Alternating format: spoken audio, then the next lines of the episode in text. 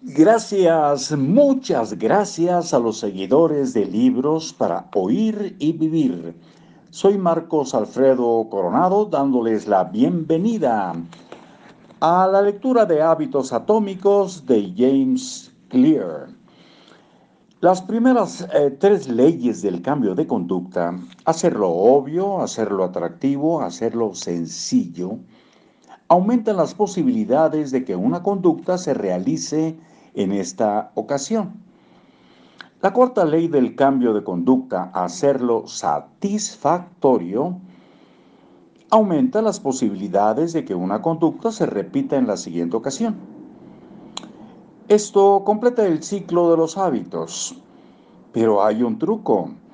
No estamos buscando cualquier tipo de satisfacción. Estamos buscando satisfacción inmediata. Eh, discrepancia, la discrepancia entre las recompensas inmediatas y las recompensas retardadas.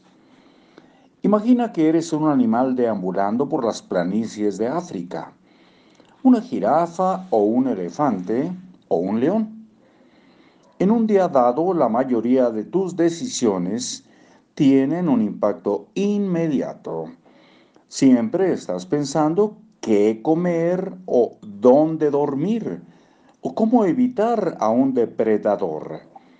Estás eh, constantemente enfocado en el presente y el futuro cercano. Vives en lo que los científicos llaman sistema de retorno inmediato, porque tus acciones producen resultados claros e inmediatos. Ahora regresa a tu estado humano en la sociedad eh, moderna, muchas de las elecciones que haces no te beneficiarán de manera inmediata. Si haces un buen trabajo, recibirás un cheque con tu pago unas semanas después. Si haces ejercicio hoy, quizá logres eliminar el sobrepeso el año entrante. Si ahorras ahora, quizá logres reunir suficiente capital para tu retiro dentro de algunas décadas. Vives en lo que los científicos llaman un sistema de retorno retardado. Porque puedes trabajar durante años antes de que tus acciones produzcan el resultado buscado. El cerebro humano no evolucionó para la vida en un sistema de retorno retardado. Los restos más antiguos del hombre moderno, conocido como Homo, sapiens, tienen aproximadamente 200.000 años.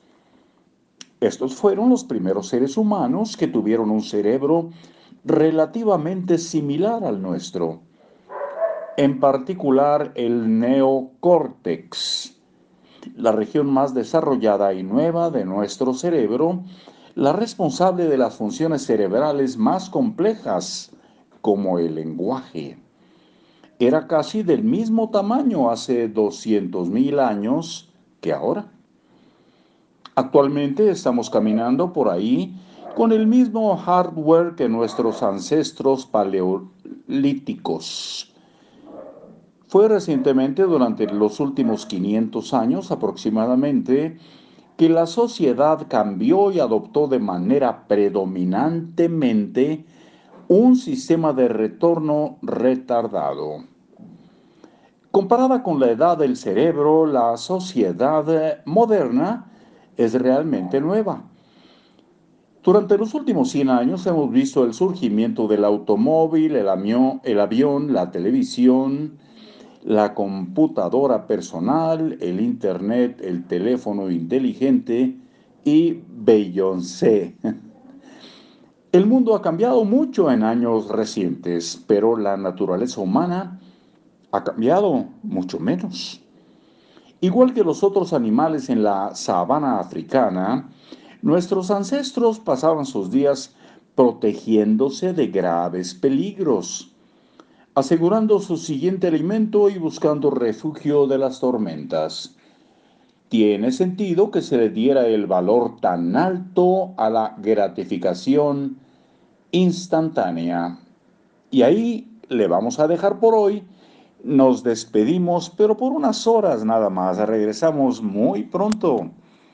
Hasta luego.